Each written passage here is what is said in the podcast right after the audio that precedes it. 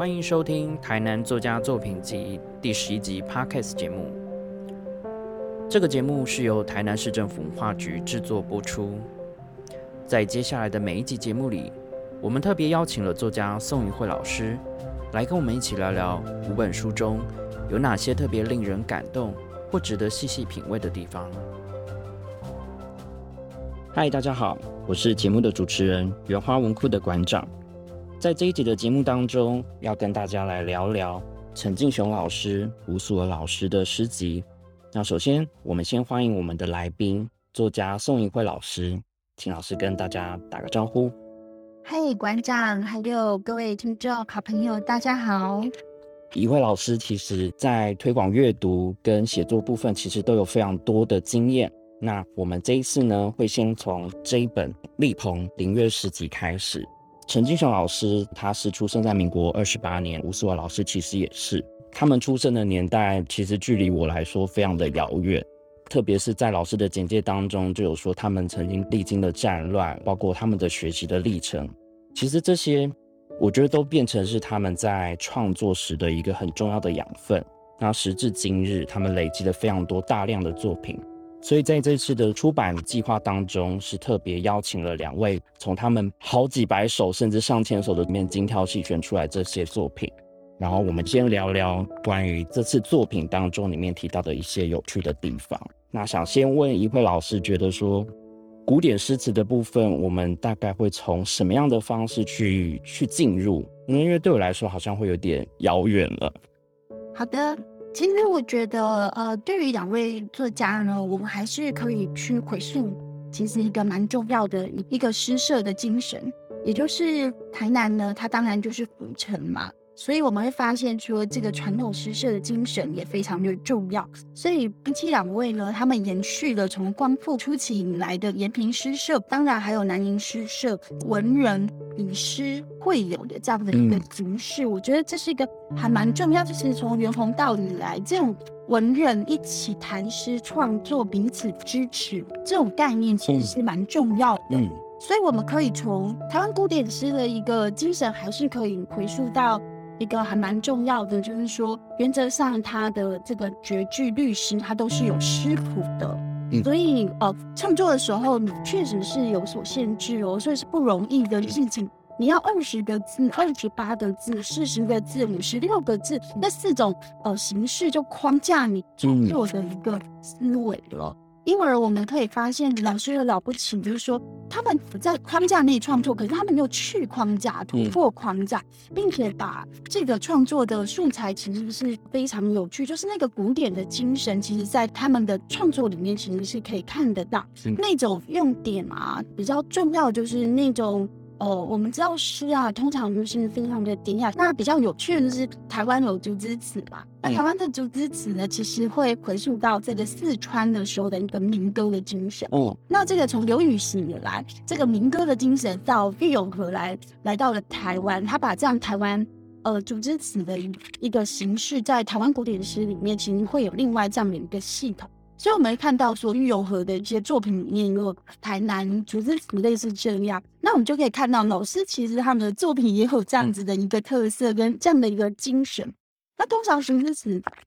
比较特别，也比较有台湾味哦。也就是说，他们是蛮像风土诗的，就有很多地景在。对，你会发现老师的这个诗作里面，就是说。这他们会很有这种呃《诗经》的采风的这个笔心的精神，会让我们觉得说它非常有一种对于当地有一种魔渺的神圣性，就是说对于这个地方，它确实有这样子的哦，想介绍这个地方的哦雅圣美啊，给所有不不太了解这个地方的人理解。我们我们在这个作品其实是可以看到，当然他还去会有一些人事实地物的模描，因为这是创作的精神。但我觉得呃比较特别的在于说，它的竹子词的部分呢。呃，传达了一个暂定风土的特色，我觉得这是一个很厉害的一个书写，然后我们可以在老师的作品这样子的一个精神，所以呃，也希望大家读者们、阅听人们可以从这个古典诗越来越少人接触，越来越少人创作，但我们可以回头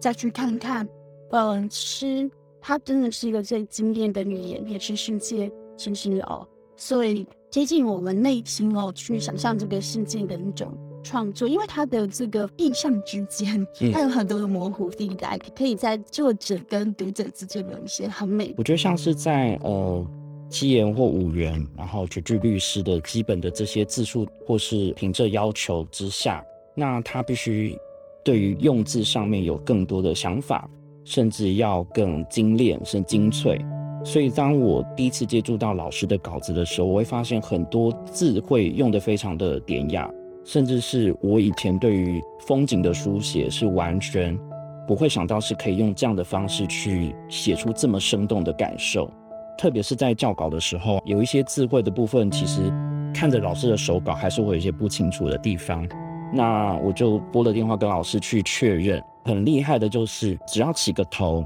他就可以马上背出来这首诗，他是在什么时间点写下，然后他缺了什么字，或者说你有什么字需要修改的，他其实都可以倒背如流，然后甚至是他直接就用台语去读出来。那这也是我一开始没有想到说，哦，原来老师其实他的思维跟创作其实都是从台语这边出发。接下来就是关于呃如何看，我觉得大家比较少接触到这样的作品，可能是从学生时代之后，那甚至是念了大学，不一定大家对于古典诗的接触机会这么多，甚至出版品也没有这么多。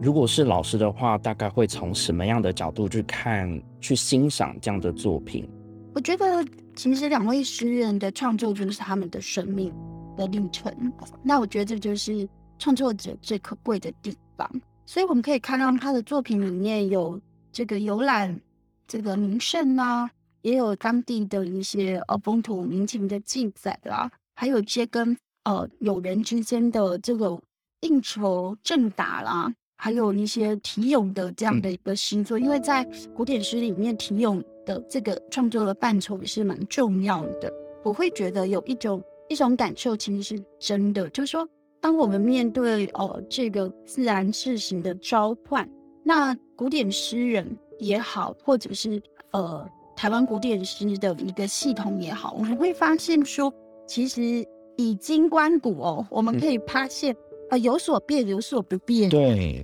有所变，有所不变。我觉得变的当然就是我们的时代感，我们的时空不一样的空间感，但是不变的还是一个。呃，文人他对于这个社会的使命感啊，他对于这个黎民百姓的这个生活啦，对于他的日常的感触啊，这一些呃创作的一个核心价值，应该是不会变的。其实老师他是台南人嘛。所以台南发生的一些历史事件，都成为他创作一个非常重要、他点评的、他要议论的，甚至他要带给我这些阅听者一些后设哦。嗯，我个人是这么觉得。你当然记录一些事件啊，或者是一些物象的描摹也是非常精准。像我们可以知道，主人也非常喜欢描摹这个自己喜欢的植物啊。当然也有这样子的一种作品。但我有看到，就是呃，在陈敬雄诗人呢，他比较针对于地景的描摹事件的一个观察。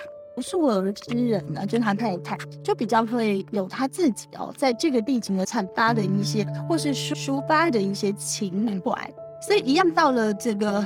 鹿儿，那他们两个写的，就是对，就是呃。悼念哦，这个 古英雄，对对，然后一个显示我跟我先生情色革命，间谍情深哦，所以我觉得这就是男性跟女性在创作的时候的视角不一样，但作品一样非常精彩，一样值得大家好好的去品读。然后你会发现，有的时候不同的，我觉得叙事的观点、叙事的视角。都都会在我们不同的创作作品里面得到很多的养分，给我们很多的启发。我觉得像呃自己在看这两位诗人的作品的时候，就像刚刚怡慧老师提到的，他们的视角。那特别是在陈老师的部分，我其实观察到他很多在地景的描述上，他有写出一种气势、气魄，甚至是一些视野广阔的感觉。然后，甚至他对于声音的描写，比如说吟唱的声音等等，其实都写进去在他的诗词里面。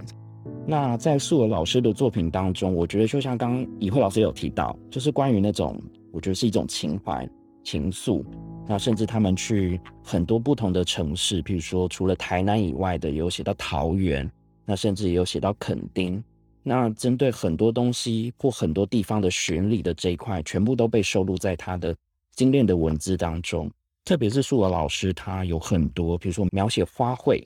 他会写到香气，那写到视觉上带给他内在的一些感受跟变化。我觉得这样子，呃，两位诗人的作品摆放在一起，即便他们可能是同一个时间同有同一个地方，但是你会发现两个人的风格其实。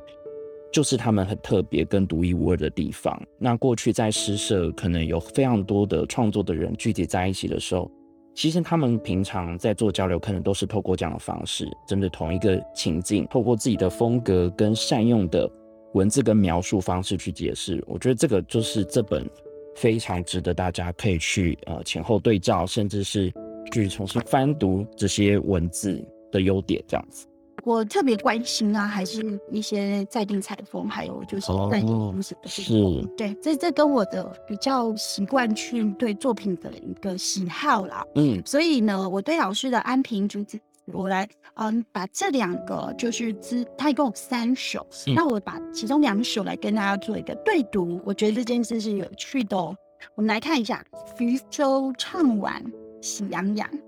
炮垒登台撞海江。人令安平城上望，降清卖国愧师郎。出现了一个重点人物。对。那我们来看第三首：京城古堡酒池名，霸业空留胜盖情。三百余年一寸在，焚衣犹至正连平。我们去想一件事情，是是是，就是一样是一个登楼的一种。思考，去去览物，嗯，去呃观景，但他所抒发出来的一种内心的一个，哦，我觉得蛮强烈，在做一个呃给乐听人的一个思维，是我们要做哪一种人？嗯，我们怎么去思考我们的成功是现在拥有的，还是未来留给很多人的一个呃想想象？我觉得我是做一个还蛮好的，就是在星座里面借古。玉经给我们一些呃，对于一些世道价值，一种变与不变。我刚刚有提到，就是那种不变的呃，我们怎么去想象一个留一个人留在这个人世间，我们的社会责任，我们想要成为怎样被记住的那个符码，那个贴在上身上的一个一个标签。我觉得这件事情倒是我觉得呃很特别，也觉得蛮感动的。所以有的作品老师的确是直抒。他们的 这个很胸怀，然后快意哦，快意人心哦，我觉得这样的一个书写实在是让我呃，身为一个读者很畅快的。嗯哼，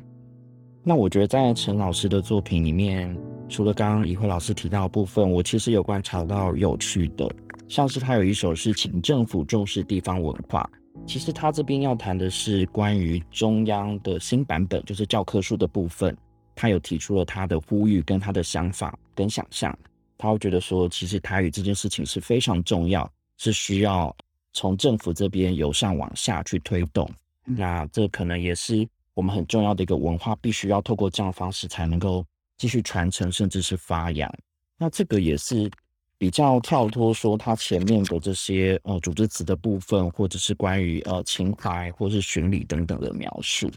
那素文老师的部分有一些，他有写到像是女骑士，就是关于骑车，我觉得这部分也是很有趣。然后再有提到高球天后，就是雅尼，这个其实针对这样的角色，她自己是女性的诗人，那包括现在高尔夫球的选手，那也有女性，嗯，代表台湾出去比赛的这些东西，我觉得这也开始跳脱说，只有对于。过去的事情，他也对于现在的事情也去捕捉跟采集，来作为他创作一个很重要的素材，特别是透过他的观点去写。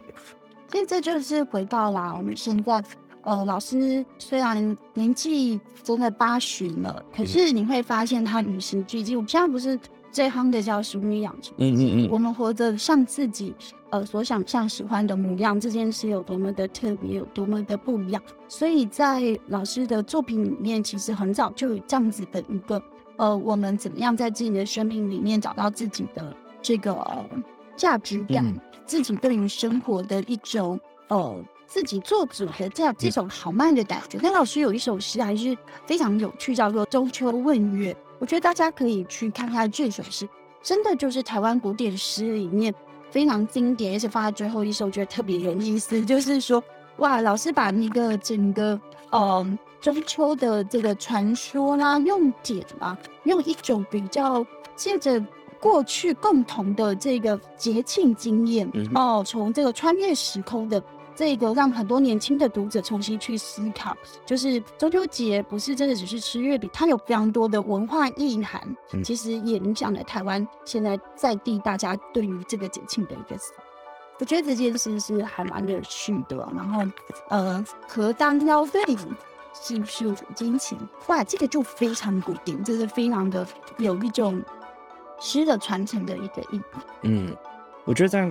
这首诗里面的画面感其实非常的强，而且特别是即便到了现在，你去讨论中秋节，不管是我们讨论它的故事背景，甚至是它的呃里面它的神话的元素，甚至是说如何去转译这个故事，让它可以透过不同的，比如说我们这边用古典诗，那可能会有小说家用现代的方式去诠释。我觉得这些都是不断不断可以成为大家任何创作者想要书写的人可以拿来去做